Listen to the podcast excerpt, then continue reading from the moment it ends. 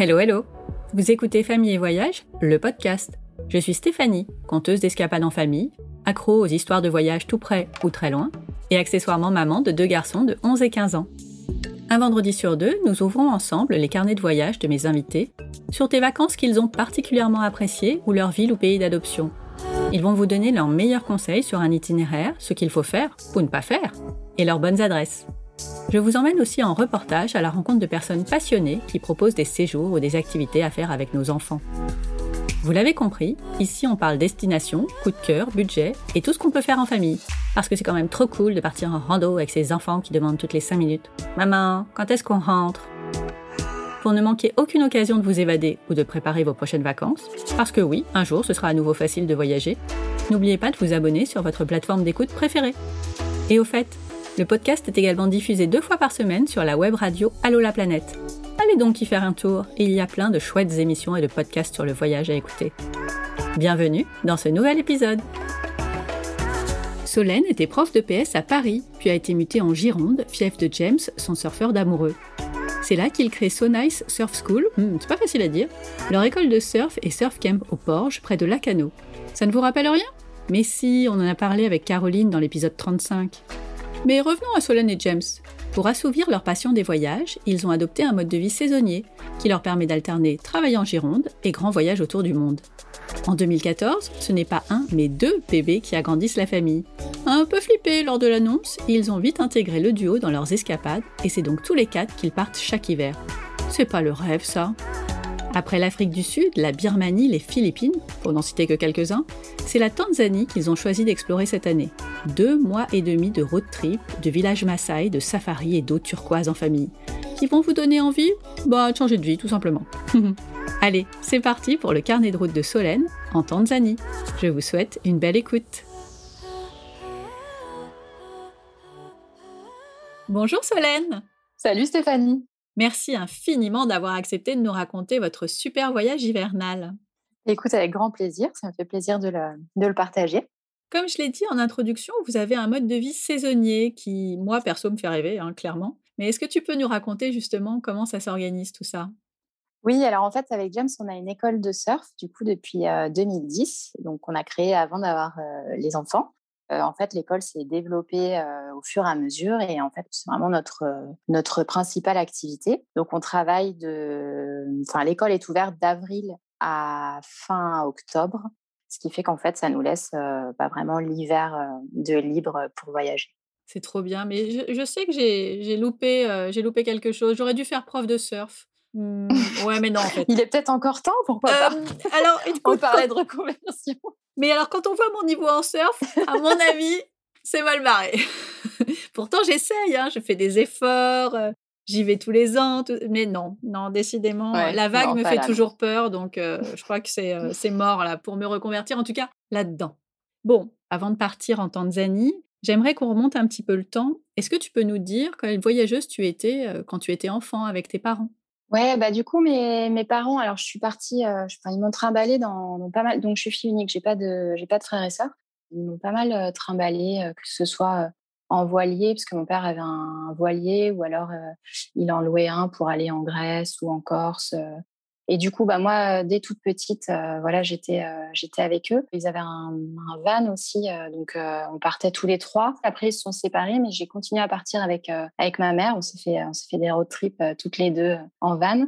Elle avait même à un moment un van, les vieux vans orange, là, les vieux combis Volkswagen. Donc voilà, donc je pense que bah, il y a pas mal de, de choses qui viennent de là, du fait d'avoir d'avoir bougé de manière assez cool en fait avec eux. Alors, je me rappelle la première fois que j'ai pris l'avion euh, toute seule, c'était euh, l'année où je passais le brevet des collèges. Et en fait, mon père était parti euh, au Sénégal. en fait, il avait fait toute une traversée en voilier avec une asso qui s'appelait la Baleine Blanche à l'époque, qui, qui emmenait des enfants sur une année. Et du coup, je l'avais rejoint là-bas. Et je me rappelle, c'est donc la première fois où j'ai pris l'avion toute seule. C'est pareil, c'est quelque chose qui m'a qui m'a quand même marqué. Et voilà, je pense que ouais, je suis toujours été attirée par le fait de, bouger et puis d'aller voir ailleurs hein, si j'y étais et ce qu'il y avait. et ça a continué du coup quand tu es partie de chez ta maman? Je suis partie de chez ma maman pour aller terminer mes études à Grenoble parce que je voulais faire pas mal de ski. Et après, j'ai fait pas mal de, trucs en van, etc. Et après, en fait, quand on s'est rencontré avec James, lui, il avait aussi pas mal l'habitude de voyager, donc euh, essentiellement des voyages euh, surf. En fait, il partait euh, pour aller surfer différentes vagues dans le monde. Et du coup, nous, en fait, tous les deux, on s'est vite, vite remis à voyager ensemble sur des longues, longues périodes, en fait, puisque du coup, moi, ça correspondait au moment où j'ai commencé à être prof de PS et en fait, je prenais des, des mi-temps annualisés. Donc, c'est un concept absolument génial, en fait, qui permet de travailler de septembre à janvier et d'être payée toute l'année à, à mi-salaire en fait. Et ce qui fait que bah, j'avais quand même un revenu de février euh, jusqu'à l'été. Et en fait, on partait de février à mai. Puis ensuite, bah, du coup, on, avait notre école de surf qu'on a créée un peu dans le même, dans le même timing. Donc euh, voilà, avant d'avoir les enfants, je crois qu'on s'est fait euh, cinq voyages de quatre mois donc forcément, une fois qu'on avait goûté à, euh, ce rythme-là, nous dans notre tête, c'était complètement inconcevable de, ne pas continuer à voyager même avec des enfants. Et en plus, dans les voyages, on a rencontré euh, forcément du monde qui voyageait avec des enfants. Donc ça, ouvre aussi euh, les, les, opportunités parce qu'en plus à l'époque où on voyageait donc tous les deux sans enfants, on n'était pas du tout. Ben, moi j'avais pas de compte Instagram, on avait un Facebook perso, mais enfin voilà, on n'était pas forcément influencé euh, comme maintenant avec les réseaux. Donc c'est vraiment ce qu'on voyait en fait qui nous montrait que c'était possible. Ce qu'on voyait dans la vraie vie, pas ce qu'on voyait sur euh, les réseaux. Euh. Enfin bon, on va pas faire de débat entre la vraie vie et les réseaux, mais voilà, tu comprends. Oui, parfois c'est un peu différent, mais mais ça nous ça donne pas mal d'inspiration quand même quand on sait bien les utiliser. Ouais. Et du coup, à partir du moment où ils sont arrivés, vous êtes repartis euh, en voyage. Euh, enfin, votre premier long voyage, je vais y arriver avec eux. Ils avaient quel âge? Ils venaient d'avoir euh, d'avoir un an. et en fait, on est parti à Bali et en Nouvelle-Zélande. En fait, l'idée c'était de partir en Nouvelle-Zélande et on a fait un stop à l'aller et au retour à Bali pour couper le trajet parce que c'est hyper long la Nouvelle-Zélande et puis même le décalage horaire, on ne le sentait pas trop. Donc voilà, donc c'était le premier voyage pendant deux mois et demi. Et comment vous aviez euh, choisi cette destination? Parce qu'avec des bébés d'un an, j'imagine que vous avez quand même fait attention euh, à pas partir entre guillemets n'importe où. Ouais, tout à fait. Bah, du coup, la Nouvelle-Zélande, c'est un pays qu'on voulait faire depuis, euh, depuis très longtemps, qui nous branchait vraiment. Et en fait, on s'est dit, même si c'était loin, on trouvait que c'était très adapté à des enfants parce que du coup, bah, sanitairement, il n'y a pas de souci. Les routes, elles sont en bon état. Euh. et en fait, l'hiver pour nous, c'est l'été là-bas, donc c'était la bonne période. Euh. Et oui. Bon, allez, on part, euh, on part en Tanzanie maintenant. Comment tu as préparé votre voyage euh, dans une année en plus euh, un peu particulière Qu'est-ce qui t'a inspiré et qu'est-ce qui a fait que vous êtes dit c'est possible, vous allez pouvoir y aller? Alors en fait, la Tanzanie, c'est vraiment un pays qu'on avait en tête. Moi, c'était le pays où j'avais envie d'aller cette année parce qu'on avait adoré l'Afrique du Sud. Donc, c'était deux ans avant les Philippines. On était partis, les petits avaient, avaient trois ans. Franchement, c'était un, des plus beaux voyages qu'on ait fait. On avait adoré les petits. bah, le fait de voir les animaux, ça avait une dimension géniale pour eux, en fait. Toutes ces découvertes. Nous, on avait adoré les paysages, on avait adoré le, fait de faire un méga road trip et tout. Je me suis inscrite dans des groupes Facebook parce que c'est tout le temps ce que je fais quand je prépare un voyage. les groupes Facebook dédiés en fait aux destinations généralement francophone. Et là, en fait, bah, on a vraiment les infos en temps réel de, comment ça se passe. Puis c'est là où je me suis rendu compte, bah, en fait, c'était le pays était ouvert. Et surtout, j'avais vu qu'avec la compagnie aérienne Ethiopian Airlines, en fait, ils annulaient pas les vols. Donc du coup, à partir du moment où j'ai eu ces infos-là, je me suis dit, bah voilà, on tente. De toute façon, on réserve. Puis bah, on, verra bien. Au pire, si on part pas, on part pas. Mais euh, j'avais quand même bon espoir qu'on arrive à partir. J'ai quand même quasiment rien réservé en fait à l'avance parce que bon du coup on était on était quand même euh, voilà c'était c'était un peu qui tout double donc euh, oui autant pas trop réservé pour pas avoir tout à annuler ou avoir des problèmes de remboursement si jamais il y avait un problème exactement. Donc voilà on est on est parti et puis euh, puis c'est top on a bien fait. J'imagine que vous aviez quand même les, les, premiers jours Ouais, alors en fait, c'est pas c'est pas tout à fait vrai. J'avais quand même réservé la période de, de mon anniversaire parce que j'ai eu 40 ans et euh, du coup, je voulais pas me retrouver dans un endroit tout pourri. Donc, enfin voilà, j'avais j'avais un peu anticipé les dates en fait de mon anniversaire, donc qui est le 20 décembre, et Noël, parce que Noël, je sais que souvent c'est un moment où c'est un petit peu compliqué. Donc, je préférais assurer le coup parce que finalement, à Zanzibar, il y avait, il y avait du monde. Hein. À Noël, il, y avait, il y avait quand même pas mal d'hébergements qui étaient complets. Et je m'étais calée avec Marine de l'agence Andala Travel, avec laquelle on est, on est parti faire les safaris après dans le nord de la Tanzanie. Mais après, tu parles du jour de l'arrivée. Ça, je, je crois qu'on l'a réservé une fois qu'on était à l'aéroport et qu'on était sûr qu'on allait embarquer en fait enfin les deux premières nuits du coup quand on est arrivé parce que donc on est arrivé euh, d'abord à Dar es Salaam en fait ça revenait moins cher de prendre l'avion depuis Paris et d'arriver à, Dar es Salaam donc du coup qui est euh, dans les terres on va dire euh, je dis dans les terres pour pas dire à Zanzibar en fait pas sur l'île. Donc on est arrivé à, à, Dar es Salaam et en fait on a on a pris le ferry. On a démarré notre itinéraire à Zanzibar à Staunton mais mais après non vraiment la suite on l'a fait au fur et à mesure les les, hébergements. Comme ça, ça nous permettait de voir où est-ce qu'on avait envie d'aller, de, rester. Et tu as parlé euh, rapidement d'une agence avec qui euh, tu avais réservé avant de partir. Cette agence, tu l'as trouvée comment? Andala Travel, je l'ai connue par euh, Marine et Jules, qui ont le blog Explore le Monde. Et du coup, ils étaient, ils étaient partis avec eux. Ils ont fait une, euh, une web série aussi, euh, enfin un épisode euh, avec eux. Et du coup, j'ai pas contacté d'autres agences en fait. Ça, c'est une, une, agence qui est engagée en fait pour le tourisme durable. Et du coup, je trouvais que le concept était très bien. J'ai eu un super contact avec Marine, donc qui s'en occupe. Et du coup, voilà, on a on a calé notre programme de safari et de et de village authentique avec eux. D'accord. Le reste, vous l'avez fait au fur et à mesure? Oui, le reste, on l'a fait au fur et à mesure. Et j'avais quand même juste calé, euh, une, voiture parce qu'on voulait absolument se faire un road trip. En fait, on aime vraiment la, sensation d'autonomie qu'on a quand on a une voiture par rapport à devoir gérer des horaires de bus, etc. En fait, pour ce voyage en Tanzanie, pour le préparer, c'était un peu le casse-tête parce que il fallait, en fait, il fallait euh, bah, déjà cibler un peu les zones où on voulait être parce que c'est immense la Tanzanie. Et moi, au début, euh, j'ouvre mon Lonely Planet, je regarde la carte et en fait, il y avait des trucs qui me plaisaient euh, dans le nord, donc bah, tous les parcs qu'on a fait finalement. Et il y avait aussi tout au sud, à la frontière du lac Malawi, il y avait un autre endroit que j'avais repéré où j'avais envie d'aller. Donc au début, j'essayais de de trouver un mix pour conjuguer un peu tout ça, plus euh, Zanzibar, plus euh, j'avais dû repérer un ou deux endroits forcément parce que je repère tout le temps plein de trucs.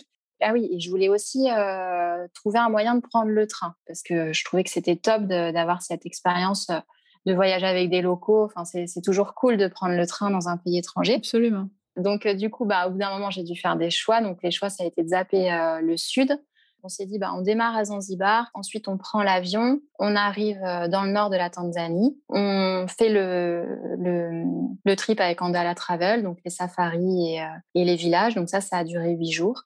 Et de là, en fait, on loue une voiture et on trouve une distance raisonnable, donc euh, ne pas aller euh, tout au sud du pays. Donc là, la distance raisonnable qu'on a trouvé à faire, en fait, c'était de partir de d'Arusha, qui est euh, donc dans le nord, et de rallier Dar es Salaam, en fait, où on était arrivé au début. Donc ça, ça nous a fait un, super trip hyper varié en fait dans les dans les terres et de là on a rallié la côte et ensuite, on a repris euh, l'avion cette fois-ci pour aller à Mafia, qui est une autre île au sud de Zanzibar. Et de Mafia, on a repris l'avion pour aller à Zanzibar. Voilà, c'était ça. Essayons de, de, rentrer un petit peu plus dans le voyage parce que tu nous as dit plein de plein d'endroits. Évidemment, on sait absolument pas où c'est. Ouais. Évidemment, on va pas faire euh, jour par jour tout ce que vous avez fait parce que là, on a pour 6 heures d'épisode, donc ça va pas être bien non plus. Mais il y a quand même des moments clés, et là tu nous as fait sans le vouloir les, différents endroits euh, qui sont vraiment les étapes de, ce trip. Est-ce que pour chacune d'elles, euh, tu peux nous dire euh, ce qui t'a marqué, à quoi ça ressemblait et pourquoi c'était absolument génial? Ouais. Dans Zibar, c'était de l'eau, de l'eau hyper turquoise. C'était, j'ai jamais vu de l'eau. Enfin, si j'en ai déjà vu de l'eau hyper belle, mais franchement, c'était partout. Et puis en fait, ce qui est ce qui est magnifique à Zanzibar, c'est les, euh, les nuances de bleu. Il y a, il y a, vraiment des, nuances de bleu selon euh, si la, la, mer est haute ou qu'elle se retire euh, plus loin. Donc, on a démarré à Zanzibar, à, à Staunton. On s'est baladé dans le petit, petit quartier historique. Bon, c'était c'était une chouette entrée en matière. Et après, on est, on est parti dans, le, dans le nord de l'île. Donc, bah, finalement, ça, c'est un des endroits, je pense, qui nous a le moins plu. Pourquoi? Parce que c'est méga touristique. Enfin, il y a beaucoup de gens qui ne jurent vraiment, je vais peut-être me faire des ennemis parce qu'il y a des gens qui ne jurent que par ces plages-là de Kendwa et euh, Nongui qui sont euh, les plus réputées parce qu'en fait, c'est vrai que le sable est magnifique. Et en fait, ce qui est bien, c'est que là-bas, il n'y a pas trop de phénomène de marée, donc on peut se baigner tout le temps. Alors que sur euh, d'autres endroits de l'île, vraiment, ça se retire à marée basse à des kilomètres. Et donc, en fait, on ne peut pas se baigner. Donc ça, ça gêne, euh, ça gêne beaucoup de gens, ce que je peux comprendre. Euh, mais sauf que du coup, ben, cette partie nord, c'est des ribambelles de transat. Et donc voilà, c'est un peu le Club Med. donc nous, en fait, on est arrivé là-dedans dès le début. Et clairement, nous, c'est pas ce qu'on recherche en voyage. On aime bien les endroits plutôt perdus, plus authentiques. On s'est retrouvé dans un gros resort, donc on n'avait pas réservé à l'avance. Puis en fait, on s'est retrouvé à devoir prendre la dernière chambre euh, d'un gros truc. Après, on, s'adapte. Hein. On a quand même passé une bonne après-midi justement sur le transat. On a bu des cocktails, on a regardé le coucher de soleil. Tout allait bien. Il n'y a pas de souci. Mais voilà, c'est pas un endroit euh, qui, que, je, que je recommanderais. Euh, moi, enfin, j'y retournerai pas, je pense, si je retourne à Zanzibar, par exemple. Et donc là, on est, on est parti ensuite à l'est donc euh, de l'île, dans euh, un village qui s'appelle, euh, enfin sur une plage qui s'appelle Matemwe, qui est réputée pour être une des plus belles plages de Zanzibar. Et là, bah, c'était génial. En fait, il y avait, y avait personne. donc, on se faisait des grandes balades sur la plage. À marée basse, en fait, effectivement, l'eau partait très loin, mais ce qui était super, c'est qu'il y avait quand même des espèces de, trous d'eau dans lesquels ça nous faisait comme des petites baignoires. Donc, voilà, on, on, chillait là avec les petits. Puis en plus, il y avait un petit village typique dans lequel on a pu aller se balader. C'était un petit peu pareil à Jambiani aussi. C'est sur la côte est aussi, plus au sud. Et pareil, c'est un, un, autre endroit qu'on a, qu'on a vraiment adoré euh, euh, sur Zanzibar. Et ces deux endroits-là, comme c'est pas très touristique, tu les avais trouvés dans le euh, dans le Lonely Planet ou ou sur le forum ou les forums les deux. Ouais, les deux. Sur les blogs aussi, bah du coup Marine et Jules là, ils ont écrit aussi des articles sur Zanzibar.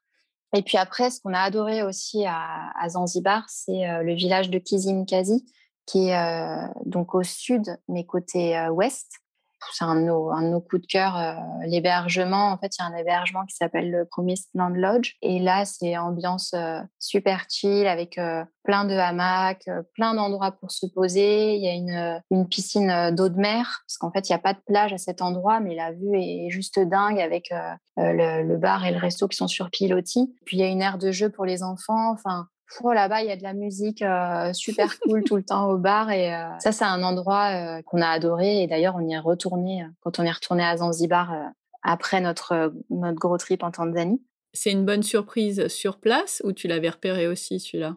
Ça, je l'avais repéré sur les forums. Sur les groupes Facebook, là, il y a beaucoup de gens qui parlaient de cet endroit comme, comme une pépite. Et du coup, bah, après, ce que je fais, c'est que je fais toujours mon enquête aussi avec les avis Booking ou Google. Enfin, Ouais.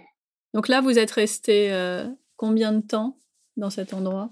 Euh, Kizimkazi, on a fait euh, quatre jours, quatre jours au début, enfin, là, sur notre premier séjour, et puis ensuite on, est, on a refait trois ou quatre jours, je crois, à la fin.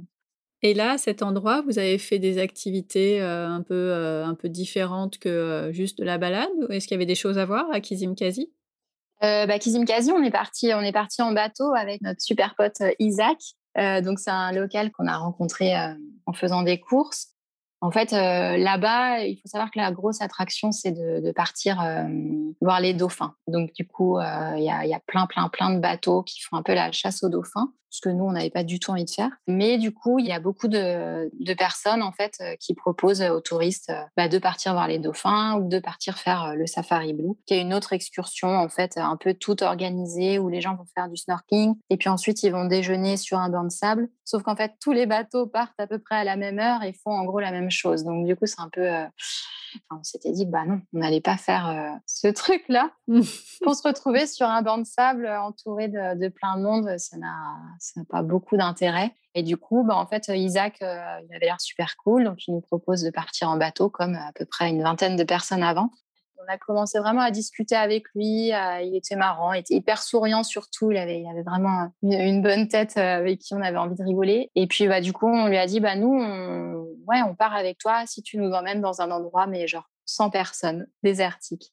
Il nous a dit OK, Hakuna Matata, parce qu'il est tout le temps Hakuna Matata ou, euh, ou c'est Flashy. Et euh, du coup, euh, du coup bah, on, est parti, on est parti avec lui et en fait, nous a emmenés sur un, sur un banc de sable qui était, qui était désertique, effectivement. Il y, avait, avait que nous, donc on a passé une journée une journée super. Ensuite, on est retourné avec lui. Quand on était à Jambiani, on était à une demi-heure, une demi-heure de route dans un autre endroit cette fois qui était, qui était aussi paradisiaque et que j'ai d'ailleurs pas encore partagé sur les réseaux. Ah bah voilà.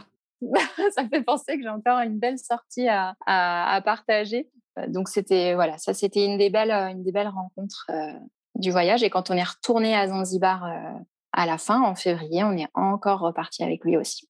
Eh ben dis donc, il avait trouvé des clients là. Cette fois-ci, c'était bonne pioche. ouais, c'est ça. Bon alors après, vous faites quoi? Vous partez où? Du coup, ben après cette première partie à Zanzibar, on a pris l'avion pour aller directement à, à Arusha, qui est dans le nord de la Tanzanie. De là, on avait une petite période d'attente et donc on est, on s'est posé pendant trois nuits euh, dans un camp, mais du coup on n'avait pas de, on n'avait pas de voiture, donc. Euh, mais bon, on était en mode un peu, euh, on se pose parce qu'on savait que la semaine qui nous attendait était super riche et du coup c'était la semaine avec Andala Travel. Donc le safari. Voilà. Donc d'abord on est, on est allé dans le dans le village en fait d'Andala et là, on a logé en fait chez le, fondateur euh, de l'agence, dans sa maison. Waouh Ouais, c'est ça. Le, concept, en fait, c'est qu'il n'y a, pas d'hôtel dans ce, dans ce village et il n'y a que euh, cette agence, en fait, qui propose euh, aux gens d'aller dormir chez l'habitant dans ce village. Et donc, on a passé deux jours là-bas. Donc, on avait un guide euh, sur place euh, qui nous a emmené faire un petit peu le tour. On a vu du, gospel. On a été faire une, une marche sur un, enfin, jusqu'à un hyper beau point de vue où d'ailleurs on voyait euh, le lac Maniara en contrebas. après, c'était chouette parce que bah, quand on se baladait, en fait, on a rencontré des, des, locaux en fait qui emmenaient leurs leurs vaches et leurs chèvres se faire tremper dans un, dans un bain. C'était le rituel du, du samedi les petits, après, en fait, ils se sont mis à faire euh, euh, les, gardiens de troupeau. Euh, c'était, c'était chouette. Et puis ensuite, on est, on est parti en safari. Du coup, on avait un, un 4x4, non, une Jeep. Et nous, en fait, on était donc tous les quatre avec notre chauffeur. Bah, ça, c'était super parce qu'en fait, les petits, on a pu leur installer un matelas à l'arrière, ce qui fait qu'ils pouvaient dormir. Puisque les safaris, c'est quand même long pour les enfants. En fait, le temps de route jusqu'au parc, c'est pas forcément très long, mais après, vu que l'idée c'est de faire des game drive, donc de, rouler pour observer les animaux, en fait, bah, on passe euh, vraiment beaucoup de temps dans la voiture. Et les enfants, ça les intéresse sur les moments où il y a des animaux, mais il y a quand même des moments où euh, on roule et puis on, il se passe pas grand chose. Donc, euh, du coup, c'était c'était cool d'avoir cet espace dans la voiture et de voilà, quand ils étaient fatigués, ils s'allongeaient, ils faisaient leur sieste. Bon alors, qu'est-ce que vous avez vu comme animaux? Bah, plein de lions, on a vu des bébés lionceaux, quelques éléphants, des hippopotames, donc dans l'eau et aussi hors de l'eau en train de courir. Les lions, on les a vus aussi euh, dans, dans les arbres. On a vu des guépards. Et puis après, euh, on a vu beaucoup de, de gnous, parce qu'en fait, la période où on y était, là, en janvier, c'est la période de la migration des gnous. Et du coup, il y avait bah, plein, plein de gnous en fait dans les plaines euh, du Serengeti, donc un des parcs euh, du nord de la Tanzanie. Et les gnous, quand ils migrent, ils sont accompagnés de zèbres. Donc du coup, ça faisait vraiment des troupeaux de, de gnous et de zèbres euh, à perte de vue. Enfin, c'était trop bien. Mmh, c'était c'était superbe, ouais. Mmh. Plein d'antilopes aussi, des girafes. c'était c'était top. On avait fait des safaris en Afrique du Sud, mais pour le coup, on les avait fait par nous-mêmes là, en fait, le fait d'être avec un guide, alors je sais pas si, enfin, il y avait le fait d'être avec un guide et aussi le fait que bah, les parcs de la Tanzanie, euh, enfin, on a vu euh, vraiment beaucoup, beaucoup plus euh, d'animaux qu'en Afrique du Sud. En Afrique du Sud, on était déjà hyper contents, mais là, c'était un festival. On a halluciné. Alors après, ça vaut, ça vaut quand même cher. Hein, les parcs valent cher. Même en fait, si on avait voulu faire un peu à l'économie et les faire par nous-mêmes, en fait, les entrées des parcs, ça coûte une, blinde en Tanzanie. C'est, vraiment un gros budget, il faut le savoir. C'était plus cher qu'en Afrique du Sud? C'est beaucoup plus cher qu'en Afrique du Sud parce qu'en fait, en Afrique du Sud, il y, a une, y a une carte qui permet de faire tous les parcs. Alors que là, en Tanzanie, ça n'existe pas ce système de carte et du coup, il faut payer à chaque entrée. Je crois que c'est 70 dollars euh, par adulte, 35 par enfant et après, il faut payer le véhicule quand on le fait par nous-mêmes. Et donc, en fait, ce qu'on a adoré aussi pendant ce safari, c'est qu'on a dormi dans les parcs. Et ça, c'était une expérience qu'on n'avait jamais vécue. On a dormi vraiment la, première nuit, on était dans ce qu'ils appellent un, special campsite. Ils avaient monté un petit camp, mais rien que pour nous. Donc en fait, on était au milieu des animaux, enfin au milieu du, parc. Et ils avaient monté bah, notre tente pour qu'on. Du coup, on a bien dormi tous les quatre ensemble. et la tente pour faire à manger. Enfin, ils avaient monté un, petit camp et on a ouais, fait un feu le soir.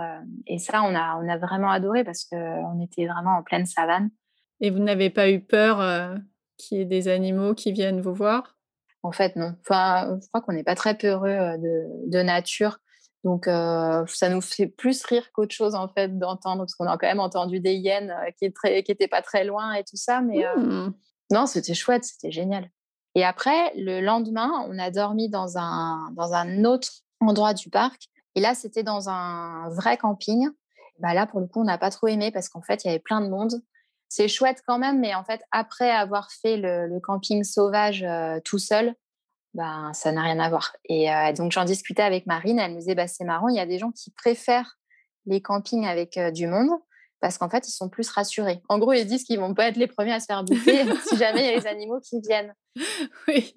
Donc voilà, il faut voir un peu en fonction de ce qu'on préfère. Et puis après, sinon, il y a aussi l'option des lodges dans les parcs. Mais bon, là, clairement, c'était pas notre budget. Ah, oui on aime bien le camping, donc c'est très bien. oui, et puis euh, vous aviez encore tellement de choses à, voir et à faire que. c'est ça. Il y a des compromis euh, et, et, ça tombe bien que vous aimiez ce, type d'hébergement de toute façon. Ouais, donc ça c'était chouette. Et puis après, bah, on est parti euh, en fait au nord pour se rendre au village de Nyamburi, qui est au nord du parc du Serengeti. Donc là, on était vraiment très très haut au nord de la Tanzanie. Et là, c'était un autre village euh, qui travaille avec euh, Andala. Et du coup, on était euh, hébergés, pareil, dans, une famille. Alors, c'était pas dans la maison, parce que là, en fait, c'était un, boma avec des huttes traditionnelles. Donc, le boma, en fait, c'est des espèces de huttes qui sont construites en forme de cercle. Au centre, il y a l'enclos pour les animaux. OK. Donc, les, les, différentes personnes de la famille vivent là. Et c'était chouette de partager leur quotidien. Pareil, on a été visiter le village. Et puis, s'il avait fait beau, parce qu'en fait, on a, on a eu de la pluie à, ce moment-là, parce que c'est quand même la période de la petite saison des pluies en Tanzanie. Donc, il y a eu une phase où on a eu pas mal de pluie. Mais s'il avait fait beau, on avait prévu d'aller d'aller se baigner avec les enfants. et du coup, ils devaient nous emmener à leur spot de baignade. Donc ça, ça aurait été chouette avec les petits de, de partager ça. Mais bon, voilà, après, c'est comme ça. Donc voilà, et puis après ça, on est reparti encore pour euh, deux jours de safari, en fait, dans l'autre sens. Après, on s'est posé, euh, on avait prévu de se poser trois, quatre jours euh, à Arusha, donc sans voiture, encore une fois. On s'était vraiment dit, bah, on aura besoin de ce sas un peu de décompression parce que c'était tellement puissant tout le côté authentique avec les familles et le côté vraiment d'en prendre plein la vue au niveau des animaux et aussi des paysages, parce que finalement, dans les, dans les parcs, les paysages étaient quand même variés aussi. Je pense à un truc, vous avez partagé beaucoup de, de temps avec, avec les familles ou, des, ou les locaux. Ouais. Vous communiquiez en quelle langue? On communiquait pas mal en, en, anglais. Il y en a quelques-uns qui parlent français. Et ensuite, euh, bon, on avait appris quelques mots de Swahili, donc c'est la langue euh, locale, c'est le Swahili. Par exemple, merci, c'est Asante Sana, ou le fameux euh, Hakuna Matata, qui veut dire pas de problème. Donc voilà, et puis après, bah, de là, on a, on a démarré notre road trip en voiture. On est un peu revenu sur nos pas parce qu'en fait, on avait eu le contact d'un de Kaira. Donc Kaira, c'est un local, il habite à Arusha c'est un Maasai euh, originaire euh, d'un village qui est euh, encore plus au nord. Et du coup, on avait eu son contact quand on est arrivé à Zanzibar. On avait rencontré un couple de Français et ils avaient été dans son, dans son village. Et du coup, nous avait dit, mais c'était génial. On était vraiment avec les Maasai. Là, c'est, enfin, Kaira, c'est pas une agence. Et du coup, on l'avait contacté. On s'était calé avec lui. et donc, il nous a emmenés dans, dans son village chez les Maasai. Waouh! C'était une expérience euh, bah, de fou. Hein, mais et là, pour le coup, c'était pas du tout organisé. Enfin, c'était complètement à l'arrache. Kaira nous avait dit qu'il y avait deux heures de route. En fait, on en a mis quatre. Il est arrivé en retard au rendez-vous, donc on est arrivé. Il était genre 22 euh, heures. Euh, les tentes, enfin parce qu'on a dormi en tente, c'était pas monté, donc on a tout monté dans le noir. On s'est on s'est retrouvé à faire à manger pareil dans le noir. Enfin, c'est en mode bon, on est hyper content d'être là. C'était c'était surpuissant parce qu'on s'est retrouvé encerclé par tous les enfants Maasai et tout qui guettaient notre arrivée dès que les voitures sont arrivées. Et puis on, on les voyait pas trop. On était dans le noir et tous les petits ils étaient là. Non mais on est où Qu'est-ce qui se passe? Là, pour le coup, faut pas avoir peur de partir euh, un peu dans l'inconnu parce que c'était complètement l'inconnu. Le lendemain, on s'est retrouvés, on devait aller à une cérémonie. En fait, on s'est paumé pour y aller. On a tourné, on a raté la cérémonie. Euh, on est enfin, on est reparti faire. Un... Ouais, bah du coup, on l'a vu le soir. Mais bon, c'était tout, tout était euh, comme ça, un peu bah, à l'arrache, voilà, complètement. Mais c'était, c'était en adoré. Et Kaira vous expliquait ce qu'il fallait faire ou pas faire. Euh, il vous a un peu guidé? Est-ce qu'il était là à ce moment-là, quand même? Oui, oui. Il était, il était avec nous et euh, c'est son village en fait. Et à côté, il a une petite maison à lui, euh, qu'il a construite. Finalement, il emmène de plus en plus de gens, je pense. Et en fait, avec l'argent qu'il récolte, il a, il a monté une école dans son village. Ah, super Parce qu'en fait, les Maasai, le problème qu'ils ont avec l'école, c'est qu'en fait, ils parlent pas Swahili ils parlent que Maasai, sauf que l'école est en Swahili. Et mmh, là, en fait, l'idée de cette, cette école-là, c'est déjà de leur apprendre les bases du Swahili pour qu'après, ils puissent comprendre à l'école, en fait, et du coup, avoir une chance il faut savoir que lui, il s'est enfui de son village quand il était ado pour aller euh, étudier. Son père avait décidé qu'il n'irait pas à l'école. C'était, pas prévu comme ça pour lui. Donc il est parti. Il a marché quatre jours euh, dans la pampa là-bas pour rallier euh, la ville. Et puis il a fait ses études et tout. Donc maintenant c'est un peu sa, pas sa revanche, mais il, voilà, il est revenu dans son village. Tout le monde le croyait mort parce que il est revenu sept ans après, je crois. Et, euh, et donc voilà, donc c'est une très belle histoire. Et puis c'était. Mais oui. Ouais, Quelle force de caractère. C'est ça. Donc du coup, c'était c'était top euh, de le rencontrer, de, de, voir son village. Et puis c'est vrai que quand on est parti, euh, ouais, on a. C'était. On n'avait pas. Ouais, on serait bien resté plus longtemps parce que c'est vrai que euh, ouais, on aurait bien aimé voir encore plus leur mode de vie. Mais il fallait continuer le voyage. Alors vous avez fait quoi après? Avant de faire les safaris, en fait, on on s'était dit que par nous-mêmes, on ferait le cratère du Ngorongoro, ce que j'ai dit euh, précédemment, euh, puisqu'on avait un peu vu les, tarifs. Et du coup, en fait, on s'était réservé, on avait trouvé une petite maison euh, qui n'était pas du tout chère vers Karatu, qui est à côté de la porte d'entrée du Ngorongoro. Et en fait, on, s'est retrouvé à aller dans cette maison. Et puis finalement, on avait vu tellement d'animaux et on avait tellement pris notre dose de safari avec, avec Andala qu'en en fait, on n'a on a, on a pas voulu risquer d'y retourner euh, juste nous. Là, bon, du coup, on s'est posé, on s'est posé à Karatou pendant les deux jours. Finalement, on était un peu, euh, un peu en attente euh, de la suite des aventures. Donc, c'était un peu la transition entre tous ces trucs vraiment très forts qu'on avait vécu bah là les deux derniers jours avec Kaira et puis le début du road trip vraiment par nous-mêmes sans rien planifier et là à partir de ce moment-là on était vraiment en roue libre c'est-à-dire que genre le matin généralement on savait toujours pas où on allait dormir le soir ah ouais. En fait, il n'y avait pas grand monde à l'époque où on y était. C'était au mois de janvier, période de Covid, tout ça. Donc, tu n'es pas stressé par le fait d'avoir de, de, la place ou pas. J'avais même bugué avec la petite maison dont je parlais avant parce que je m'étais mis la pression toute seule et en fait, tu savais pas. y avait... Non, voilà, c'est ça. On s'est retrouvé dans un lodge à côté d'Arusha. Et là, c'est la première fois qu'on a vu le Kilimanjaro. Waouh Le Kilimanjaro, il apparaît souvent que le soir parce que sinon, il est, il est dans les nuages. Et là, du coup, quand on est arrivé, le gars nous montre la chambre et tout. Il nous fait ah, bah, Vous verrez, si vous avez de la chance, vous pourrez voir le Kilimanjaro de votre terrasse. Ah bon? On se regarde avec James. Bon, d'accord. Euh, on n'y croyait pas trop parce que pour nous, ça nous semblait quand même très loin euh, de là où on était. Et en fait, effectivement, le soir, euh, là, ça s'est dégagé et on a vu le Kilimanjaro. On était comme deux gamins.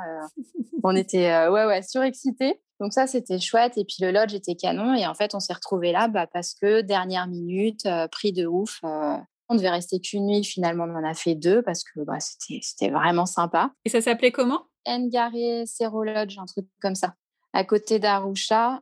Et après, on est allé à l'ouest du Kilimanjaro, dans des steppes Maasai, donc changement de décor parce que bah, du coup Arusha c'est quand même plus c'est la ville et on s'est retrouvé donc dans cette région des steppes Maasai avec à perte de vue des petites collines, bah, le Kilimanjaro forcément. C'était l'original Maasai Lodge, donc un lodge haut de gamme, tout ça où on a eu un super prix de dernière minute. Par contre, le seul truc, c'est que nous qui avions été avec des vrais Maasai avant, ça nous a fait quand même un poil bizarre de se retrouver là où, en fait, il c'est vraiment tenu par des Maasai, donc c'est intéressant. C'est vraiment euh, un lodge qui est engagé, qui reverse euh, des fonds pour euh, l'école du village, etc. Donc c'est top. Et, en fait, bah, ils font découvrir la culture Maasai. Enfin, voilà, donc du coup, il y a des danses Maasai. on est accueillis par des, des Maasai qui, chantent, qui dansent. C'est super. Mais voilà, nous, on arrivait de notre vraie expérience c'était encore autre chose. On a plus apprécié la, beauté du lieu que le fait de, revoir un peu ces traditions Maasai, puisque pour le coup, hein, on avait vu les vrais. Oui, bah oui. Euh, c'était, c'était, chouette. Mais euh, ouais, l'endroit était dingue. C'était un des plus beaux lodges euh, où on a eu la chance de séjourner d'ailleurs. Et dans vos journées, vous passiez beaucoup de temps finalement sur la route ou les endroits étaient quand même assez proches les uns des autres? Vous faisiez des haltes pour pique-niquer? Comment ça se passait? Ah, les pique-niques euh, en voiture, alors ça, c'était une belle aventure. Donc, généralement, on roulait euh, entre chaque étape. Ouais, c'est variable. Donc, ça pouvait être 3 heures, 4 heures de route, ça ah, dépendait des moments. Souvent, les routes, en fait, euh, ça paraît pas très loin sur la carte. Mais vu qu'après, tu as une partie où c'est goudronné, puis tu te retrouves quand même assez souvent à prendre des espèces de pistes caillouteuses, poussiéreuses, etc. Donc, du coup, là, ça va plus très vite. Donc c'est arrivé qu'on s'arrête dans des espèces de, de boui-boui, enfin ouais, des boui-boui vraiment très locaux sur le bord de route, dans des villages pas du tout touristiques. On s'est retrouvé un jour à, manger dans, ouais, dans un resto. je sais même pas si on peut appeler ça un resto, c'est plus une cantine un peu locale. et la, dame, donc on l'a appelée Mama, elle nous a fait rêver parce qu'en fait, donc elle nous sert elle danse et tout. C'était vraiment un personnage. Euh, on, était mort de rire en fait. Elle nous a dit à peu près 12 euh, fois euh, welcome avec son accent. puis elle nous sert sans trop nous demander ce qu'on veut. Elle nous sert, donc on se retrouve avec une assiette. Avec ce qu'il y a, elle nous met de la viande. Et puis bon, moi la viande, quand je sais pas trop ce que c'est, dans les endroits comme ça, un peu de bord de route, bon, voilà, donc bon, moi je me dis, bon, je vais pas la manger. Et du coup, après, elle arrive puis, comme ça, nature, elle prend la viande, elle met dans, dans sa poche. Et sauf que la viande, c'était vraiment en sauce. C'était il y avait un petit compartiment dans l'assiette et c'était de, genre un ragoût, en fait. Et elle met ça dans sa poche. Non, mais avec James, elle nous a tués. On était là à se regarder, on n'y croyait pas. Et après, elle prenait dans sa poche comme si c'était des bonbons. Mais non ah, C'était génial. Et donc ça, c'était vraiment bah, une des expériences typiques sur la route, le truc T'es contente de ne pas avoir mangé la viande quand même. Ouais. on s'est retrouvés, ça nous arrive souvent quand même de se retrouver dans des endroits un peu improbables. Euh, c'est vrai que les, repas en voyage, euh, quand on veut vraiment pas perdre de temps, on essaye de se prendre euh, de quoi se fabriquer des pique-niques sur la route. Mais on, a toujours un peu le problème des fois de savoir où s'arrêter finalement. Sur les routes comme ça, il n'y a, pas spécialement d'endroit. Après, s'arrêter dans les villages, bon, on sait très bien que tout le monde va s'attrouper autour de nous en train de regarder manger notre pique-nique. Puis une autre fois, on s'était arrêté euh, sous un abribus. On voyait un peu tout le monde qui nous regardait de loin. C'est assez, euh, assez bah, Avec vos petits blonds, tu euh, m'étonnes. en plus, ouais. Mais ça, c'est vraiment parce que c'est dans des endroits qui sont pas touristiques.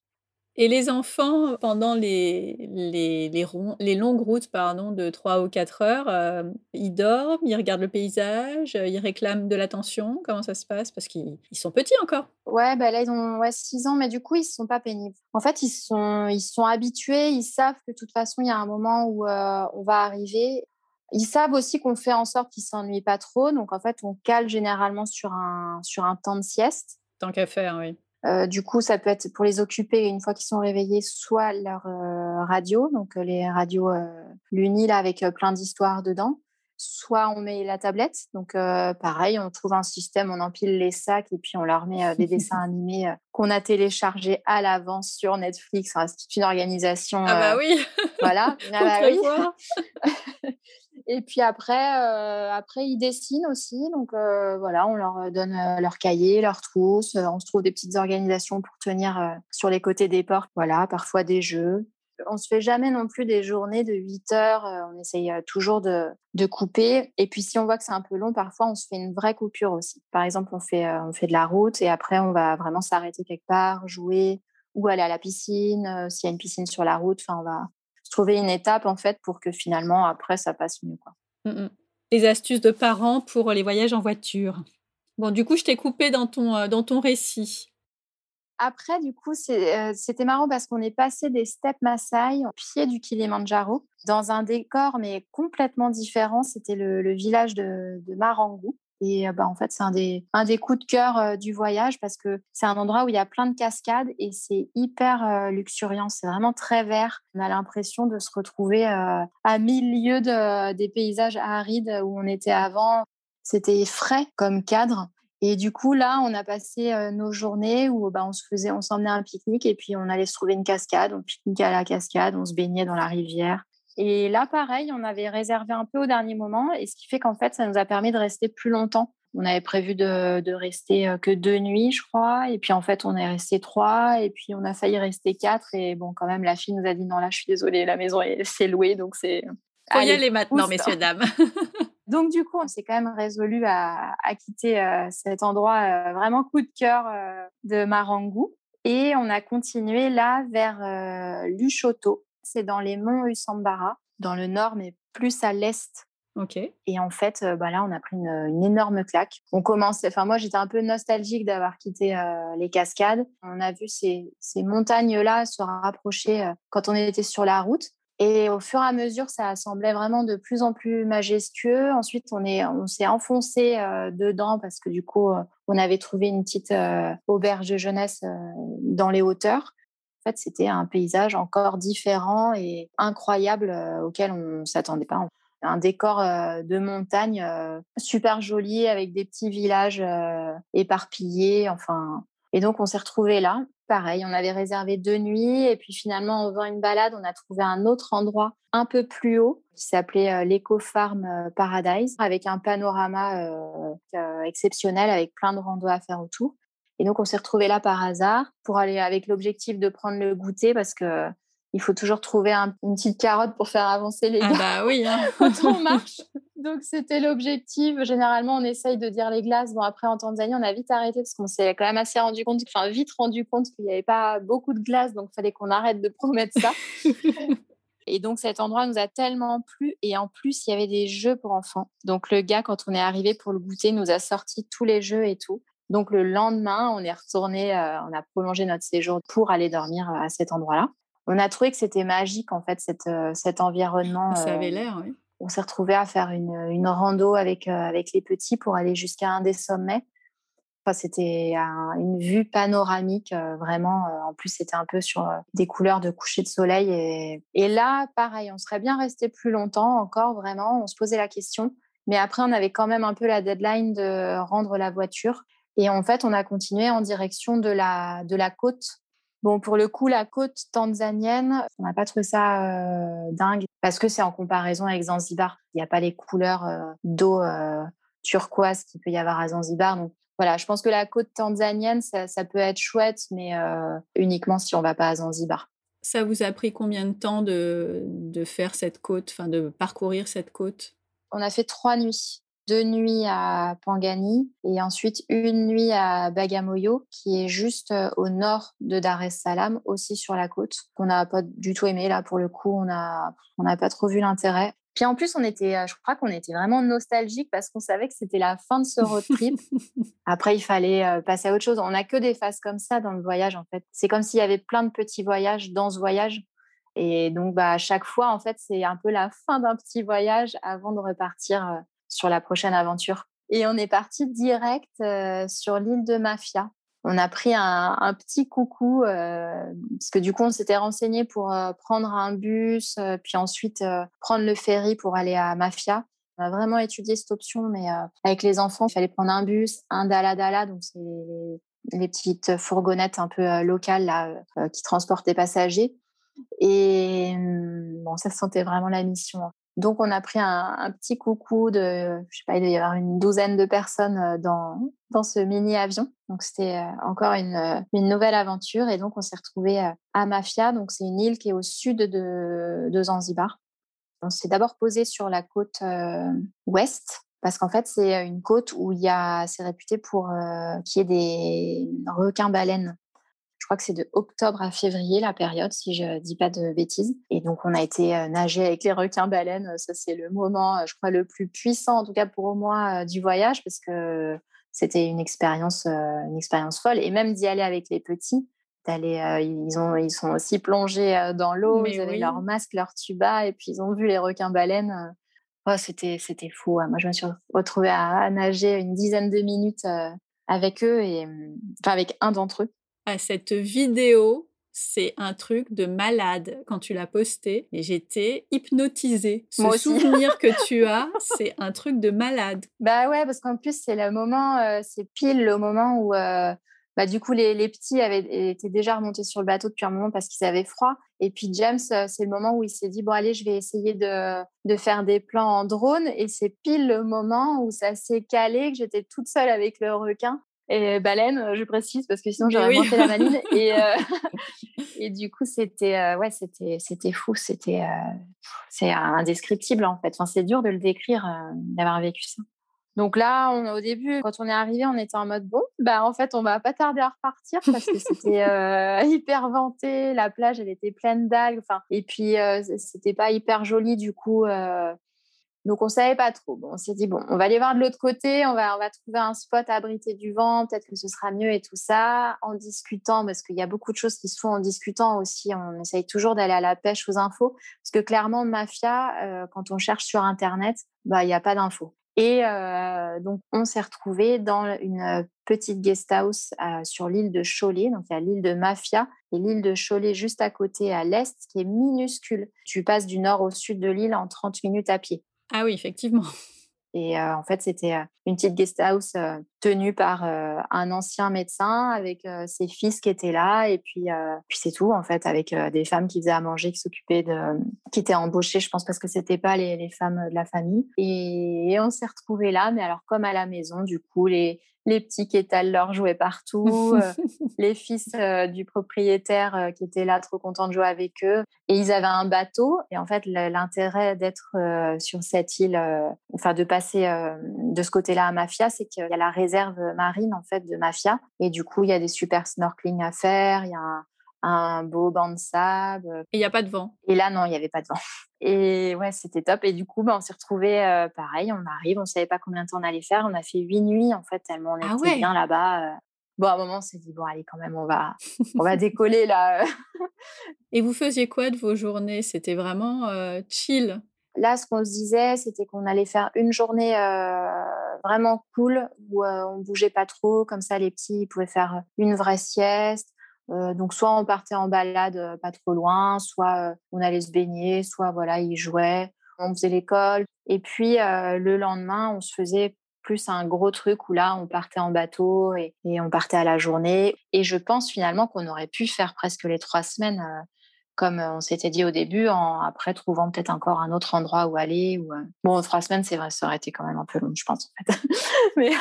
Il y en a beaucoup des petites îles comme ça à côté de Zanzibar?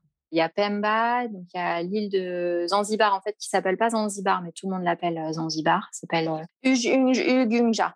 Ungunja. Oh, on va essayer de retenir.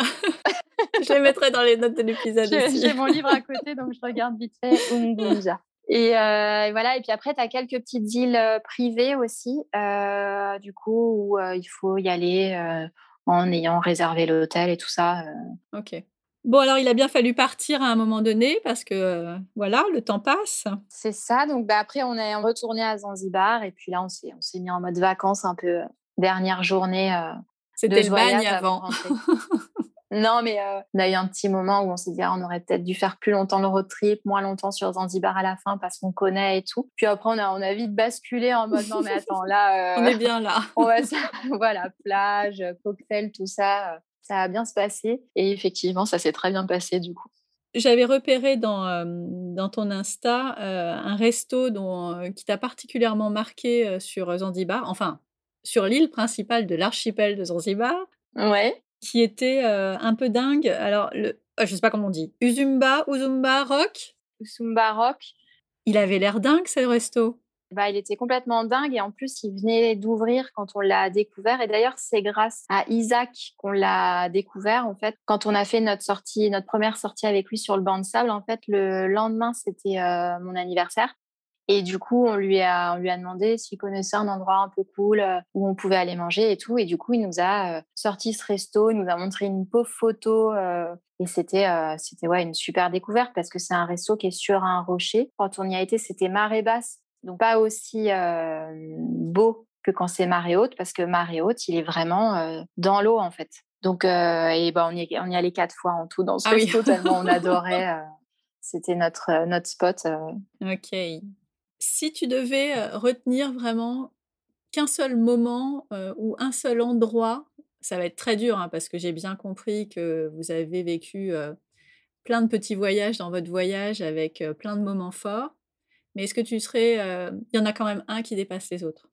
Bah, moi, je pense que c'est le requin-baleine, mais là, pour le coup, c'est très personnel. C'est pas, c'est pas, euh, voilà, c'est pas un moment en famille, tout ça. Mais euh, après, euh, non, je pense que d'une manière plus générale, c'était la première fois où on faisait du vrai snorkeling avec nos enfants. En fait, c'est la première année où ils ont réellement un masque et un tuba chacun et où ils sont plus grands et en fait où on partage vraiment ça avec eux. voilà, regarder les, poissons tous ensemble, on s'est retrouvé aussi à Mafia à nager avec une tortue. Et là, pour le coup, ils étaient vraiment là. Et, ça, bah, c'était, je pense, euh, un des moments euh, hyper forts en fait de partager, euh, de partager ça avec eux. Et tu crois que ce serait la même chose pour James bah, James, lui, il a nagé avec des dauphins. Ça lui avait fait un peu le même effet que moi avec le requin-baleine. C'était un rêve qu'il avait depuis hyper longtemps. Et ça, c'était tout début de notre arrivée à Zanzibar. Et après, oui, tous ces, tous ces moments partagés avec les petits. Est-ce qu'il y a eu des découvertes euh, gastronomiques euh, intéressantes? En Tanzanie Non, pas spécialement. À part, euh, on est fan de, de mangue et d'avocat. Et là, ben, on s'est gavé de mangue et d'avocat en fait pendant deux mois et demi. C'était vraiment notre, notre gros kiff. Et on a mangé beaucoup de riz. ah bah oui. On, on s'est fait des super crevettes, on a mangé des langoustes bah, au resto sur le rocher. Voilà. Mais sinon, euh, pas de. Non, je ne suis pas très intéressante à ce niveau-là, au niveau de la réponse. Après, dans les terres, en fait, euh, bah, du coup, on ne mangeait pas trop de viande parce que finalement, ils sont plus. Euh, enfin, ils mangent de la chèvre. Et bah, nous, pour le coup, là, c'est pas trop notre truc. Donc, non. Bah, enfin, on a quand même goûté pour faire honneur, mais non. non, non, non. On n'en a pas du tout parlé et visiblement, ça n'avait pas l'air d'être un souci. Je ne peux pas m'empêcher de te demander, côté Covid, est-ce que vous aviez, enfin, il y avait des, règles spécifiques? Est-ce que vous avez dû porter le masque à certains endroits? En fait, la Tanzanie, ils sont, ils sont vraiment. je ne sais pas comment c'est maintenant, mais ils étaient, ils étaient un peu dans le déni. Enfin, le, le président, son, sa manière de penser, c'est qu'il n'y avait pas de Covid en Tanzanie, en fait. Ah, d'accord. Euh, donc, c'était, ouais, ouais, Akuna Matata, il n'y a pas de problème, il n'y a pas de Covid. En gros, le, ça s'arrête à la frontière. Euh, voilà. Donc, quand on est arrivé, ils étaient euh, carrément dans cette optique-là. Donc, personne. En fait, c'était fou parce qu'on a vu la différence quand on a atterri. Autant lors de l'escale en Éthiopie, bah voilà, dans les aéroports, tout le monde avait des masques. Euh, on arrive à Dar es Salaam, ben en fait, personne n'avait de masque. Et on a vu pendant l'évolution, donc dans les deux mois et demi euh, qu'on a passé, il y a eu le variant euh, sud-africain après qui, est arrivé. Et là, du coup, on commençait à avoir de plus en plus, notamment dans les hôtels, le personnel avec les masques, tout ça. Et quand on est reparti à l'aéroport, là, tout le monde avait des masques. Donc, ils ont vraiment, pendant cette période-là, mis en place. D'accord. Côté budget, euh, est-ce que vous avez tenu votre budget? On s'imagine bien que deux mois et demi euh, de, euh, de, voyage comme ça, ça a un certain coût. Généralement, on, est, on a une enveloppe globale où on se, donne 15 000 euros en fait pour le voyage de l'hiver. Et là, il faudrait que je fasse les comptes précisément, mais en gros, c'est 17 000 qu'on a dépensé, tout compris avec les billets d'avion, avec un bon quart en fait sur la semaine en safari. Le safari, euh, c'est extraordinaire, mais c'est vrai que c'est un sacré budget. Et peu importe où tu le fais. Oui, c'est ça. Bon, c'est quoi la prochaine destination? Franchement, j'en ai aucune idée. Euh, je pense que James aimerait bien repartir euh, dans un endroit où il y a du surf, parce que là, ça fait deux années où, où du coup, il n'y a pas du tout de surf. Et puis maintenant que les petits sont quand même bien en âge de surfer, ça pourrait être cool. on aimerait bien retourner en Indo, parce qu'on y a déjà été. Et puis, on on aime bien. Après, c'est toujours l'histoire de saison des pluies, tout ça. Donc, faut voir s'il y a des, des, îles qui se prêteraient mieux à nos dates. Moi, j'aimerais bien aller en Polynésie française, hein, toujours aussi. toujours, oui. bon, voilà, je sais pas. Hawaï aussi, j'aimerais bien aller à ah Hawaï aussi. Ouais, carrément. Donc, je sais pas, on verra. Bon, avant de nous quitter, j'aime bien finir avec des questions plus courtes pour continuer de voyager un peu, mais dans d'autres destinations. Qui t'a donné envie de voyager? Euh, Je sais pas. tu peux zapper la question, je sais pas. ok. Pas de réponse. Non, je sais pas d'où ça vient. Quel est le voyage que tu n'as pas encore osé faire? Je crois que c'est c'est plus euh, les pays pour l'instant où euh, bah, c'est pas la bonne euh, saison pour nous. Par exemple, eh j'aimerais bien aller au Japon aussi, mais les enfants coup, un peu pas forcément. Mm. Tu crois? Ah ouais. Ah ouais. le Japon, pour le coup, alors je n'y suis pas encore allée, mais j'ai fait un épisode sur le Japon avec notamment une japonaise et, et elle t'explique vraiment que le Japon c'est fait pour les ados, c'est pas fait pour les enfants. Ah oui. Du tout. D'accord. Quel est le voyage que tu as regretté avoir fait? J'en ai pas vraiment regretté. Le, pays qui nous a le moins marqué, c'est le Panama. On a adoré certains endroits du Panama, mais euh, on, a, trouvé que entre ces endroits, en fait, c'était un peu monotone. Euh, c'était beaucoup de centres commerciaux, toute une route euh, droite avec plein de trucs construits. Enfin, ça nous a pas emballé en fait de se déplacer dans le pays. Mais bon, après, c'était quand même cool. Hein. Avec qui tu ne partirais jamais en vacances? Je me suis jamais réellement posé la question. Je sais pas. Pareil, tu pourras couper. non, non, non, on va la garder, c'est pas grave. Quelle destination aimerais-tu découvrir dans un prochain épisode? Eh bien, écoute, le, le Canada. Ok. Pour euh, éventuellement voir si on peut y aller en plein hiver. pas à moins oui, 40. Oui, mais côté ouest? Eh ben, vas-y. Dernière question. Si nos auditeurs te cherchent, où peuvent-ils te trouver? Eh bien, physiquement, euh, à notre école de surf, donc, qui s'appelle oui. Surf School qui est euh, au Porge, donc c'est à côté de la Cano, sur la côte girondine. Puis ensuite, bah, sur les réseaux sociaux et sur le blog Trip and Twins. On mettra ça dans les notes de l'épisode, évidemment. Merci beaucoup Solène pour cet incroyable carnet de route en Tanzanie et à bientôt. Avec plaisir. Salut Stéphanie.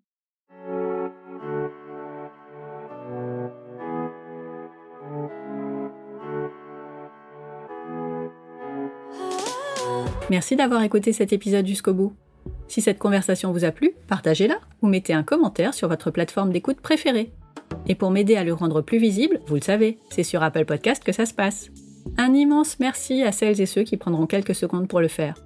Vous n'avez pas tout noté? Pas de panique. Toutes les informations sont dans les notes de l'épisode sur le blog famille et voyage avec un s.com slash podcast.